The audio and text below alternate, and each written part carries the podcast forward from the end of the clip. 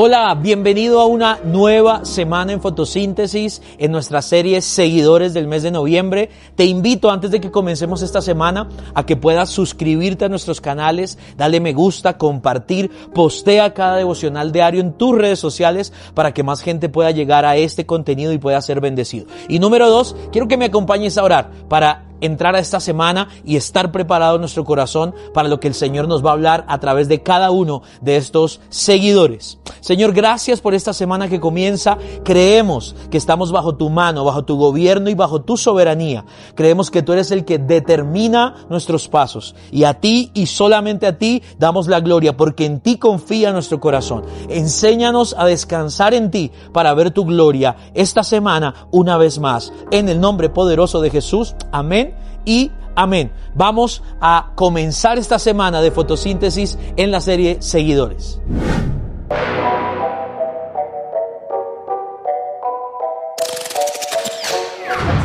Hola, bienvenido a un nuevo fotosíntesis, una píldora de luz que se convertirá en energía.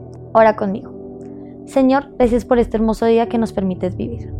Gracias por esa hermosa palabra que nos permites tener, Señor. Ayúdanos a cada día a tener más entendimiento de lo que tú nos quieres hablar a través de ella. Amén. Hoy quisiera hablarles de lo que es la gracia sublime de Dios. Así que vamos a leer Jonás 2 del 4 al 6. Llegué a pensar que ya no me querías, que no volvería a entrar en tu templo. Me había hundido por completo, el mar me cubría todo y las algas se enredaban en mi cabeza. Creí que ya nunca más saldría del fondo del mar, pero tú, oh Dios, me salvaste la vida.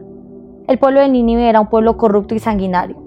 Esta era la capital de Siria y estos se caracterizaban por ser muy violentos. Así que a Jonás no le agradaban mucho estas personas. Él pensó que lo mejor para él era alejarse completamente de Nínive, así que huyó.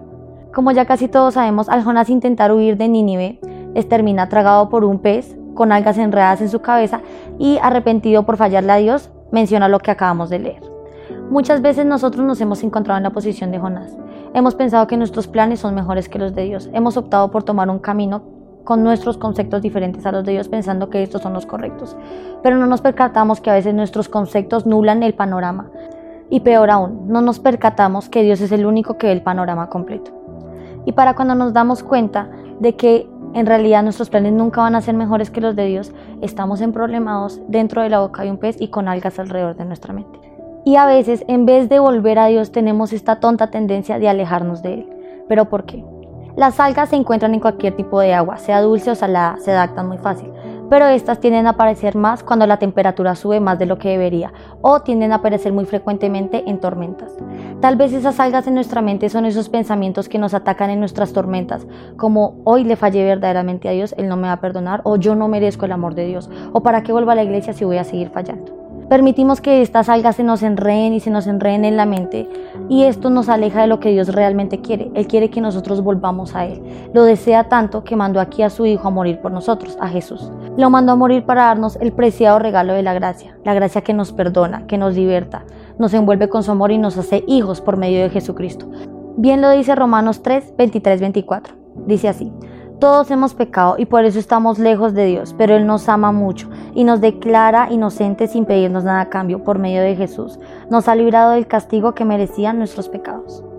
Así que la próxima vez que le fallemos a Dios y estas algas se enreden en nuestra mente, no olvidemos que Él nos ama y Él lo que quiere es abrazarnos y limpiar nuestras algas por medio de Jesús.